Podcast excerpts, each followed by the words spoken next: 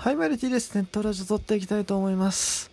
えー、久しぶり、久しぶりというかね、あのーちょっと、何日間かお休みしました。もしね、毎日更新でね、期待してくださってた方がいたら、本当に、もう申し訳ないところではあるんですけれども、まあ別にしなかった理由を、まあ答えろと言われると、それもまあなかなか難しいんですけど、まあ一つあるのは阪神の試合がなかったから、確実にモチベーションが下がってたっていうのはあると思うんですけど、まあ、まあモチベーションが下がってたという、下がってたというより、まあ、優先順位の問題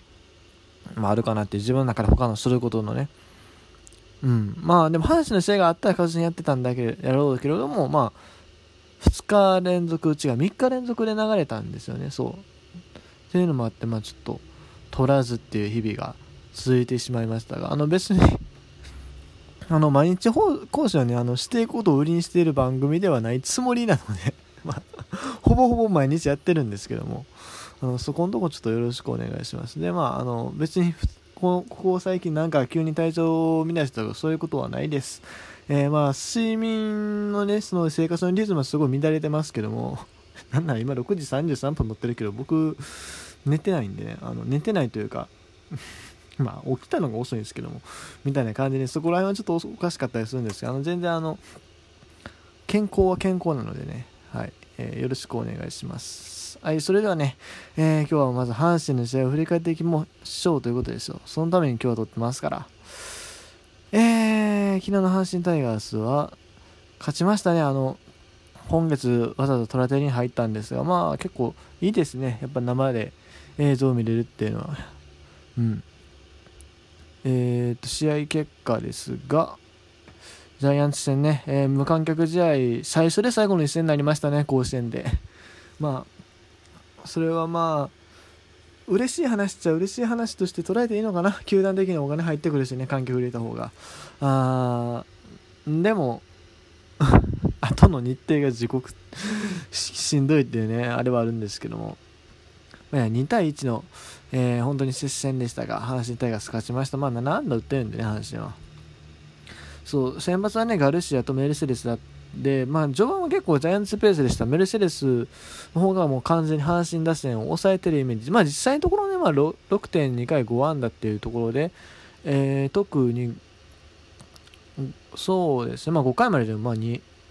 ん？違う、えーと、だから、あれか、6回まで阪神打線を2安打に抑えてたと。で、特にファーボールが1個しかなかったから、すごくテンポよく見えてた。対してガルシアは実は6回被安打1に抑えてるんですが、ファーボール6とね、すごくもうジャイアンツに押されてるようなイメージがありました。まあ、もちろんファーボールの中にはこれは、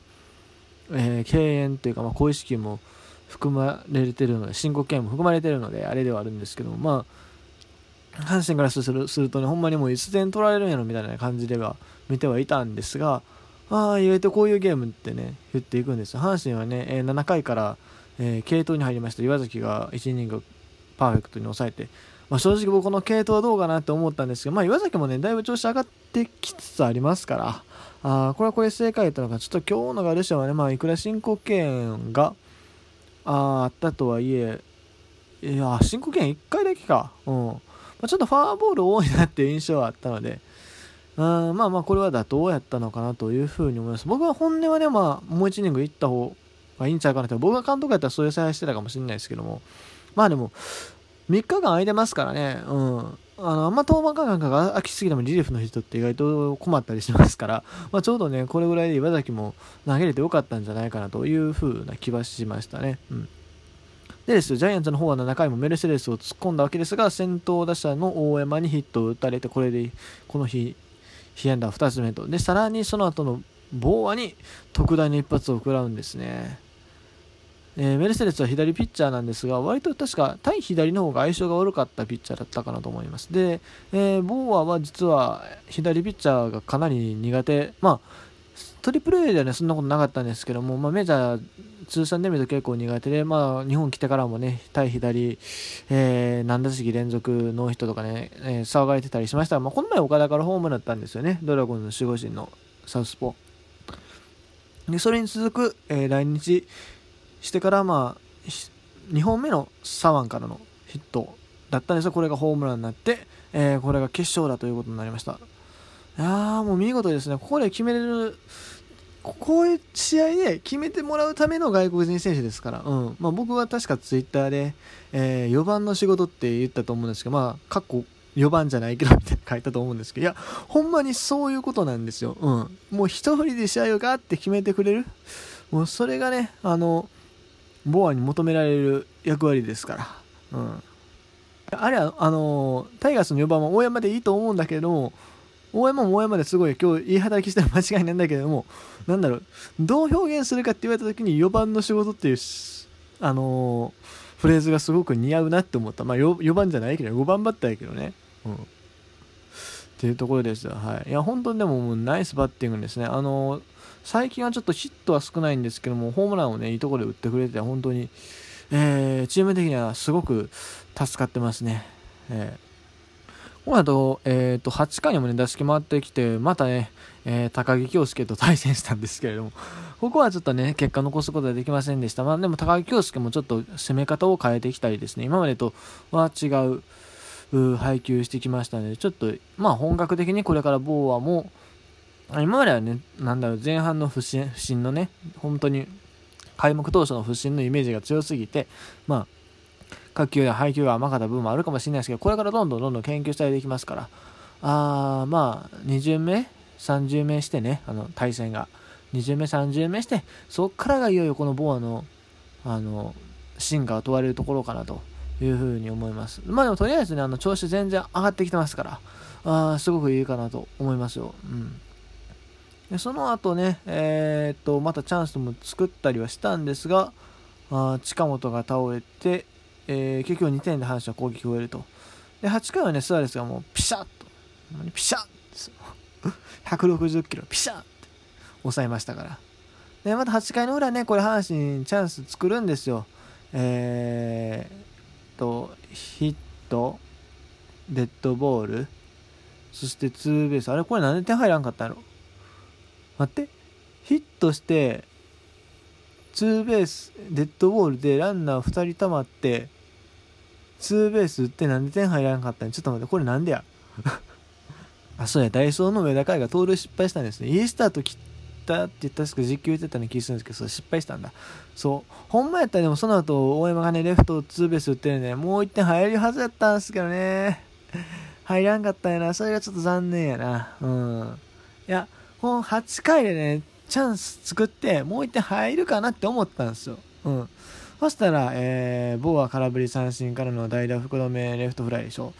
このチャンス取れへんかって思って。で、2点差で9時でしょ。で、9時も登板間隔がもう10日以上空いてたんですよ。うん。阪神勝試合勝ったりはしてたんですけども、まあ、点差の問題だったり、あとはまあ、雨で流れたり負けたりとかでね、えー、登板機会がなくですね、正直大丈夫かなと。うん。登板間が空きすぎ良くないっていうのもあるし、窮地自身があんまり状態が上がってきてないのは間違いないので、どうかなと思ったら、まあ、案の定ですね。ピンチを作ってもヒヤヒヤの試合展開ですよ。うん。ほんまにね、これあかんのじゃうかなと思って。で、亀井さんにね、タイムに打たれるでしょ。もう、どうかなと思って、石川慎吾怖いなと思ってね、まあ、最後抑えてくれたんでよかったんですけども、2対1、冷え冷えでしたね、ほんまにもう いや、もうマジで焦りましたけどもね、まあまあ、なんとか勝ちました。いや、まあ、ナイスゲームです、本当にもう、もう、ボーアの一人ですね。逆にちょっとサンズの方はね、まあ、当たりが出ないですね。まあ、見逃し三振2つっていうのもね、なかなか外国人としては、評価の下がりがちなポイントではあるし、えー、今の感じやったらやっぱマルテ戻ってきたら、マルテを使いたいかな。うん。まあ、さらにエドワーズが戻ってきたりしたらもうサンズしたかなっていう感じはありますよね。まあ、サンズもね、ここ、ここというところで、1本打ってくれる選手であるし、まあ、今日ね、ほんまはね8、8回のチャンスのところで打席回ってくるはずなんですけども、はそすでにね、ちょっと退いてたんでね、もしそこで打席が回ってきたらどうなってたかなっていうの個人的には見たかったんですけどね。うん。まあまあ仕方がない。まあ、サンズ個人的には応援してますよ。あの、僕、言ってると思いますよ。あの、甲子園の応援パネルね、あの、ファンのその自作ボードを今置いてくれてるんですけど、僕もあれ申し込んで、サンズ選手の、あの、応援パネル出してるんで、かなりスタンドの上の方にあるっぽいですけども、出してるんで 売ってくださいね うん。楽しみにしてます。はい。ということで、えー、残り2分ですが、2分でちょっと他の試合のね、話もいいんですけれども、えー、球界を騒がしたこの件について触れますか。えー、ロッテ・ジャクソン契約解除ですね。J. ジャクソン、もともとカーブのね、えー、活躍して3年ぐらいやってたかな。で、またメジャー戻ってからまあこっちに戻ってきてという感じだったんですけども、ここまで、えー、セットアッパーでやってきて、えー、成績的には3.86か。ちょっとね、前半3試合ぐらいかな、多分連続して失点してたんですけど、まあその後持ち直してですね、まあそれなりによくはなっていたし、まあこれからね、あのロッテの救援時に不可欠な存在になっていくと思われてました。うし、別にその、まあピッチングの状態上がってた方やしね、うん、いつもなんかマウンド上がる時のとこもさ、なんか格好つけてさ、なんか飛び跳ねて、あのー登場してたりすごく印象だったんですけれどもやる気も感じてたんですけどこれ平らと。おまあコンディション不良と言ってますが、まあ、実際のところねまあなんか家族の問題とかいろいろあるらしいです。まあこれはちょっと本当に驚きですが。あロッテの方でもね外国人選手はどうなんでしょう。あれか。チェン・ガイユンがねまた上がってきたみたいですね。まあそもそもなんで押したんか謎なんですけどチェンに関しては、まあ、上がってくるんでまあでもねジャクソンにはやっぱり左のセットアッパーって感じじゃないんでね、うん。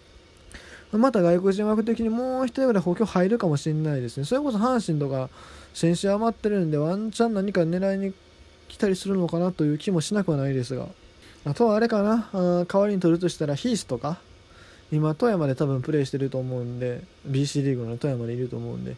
えー、その辺で緊急補強っていうところももしかしたらあるかもしれないですね、まあ、まあ少なくとも枠が1つ空いたので何かしらあーやるんじゃないですか。はい。ということでとりあえずこの辺で終わります。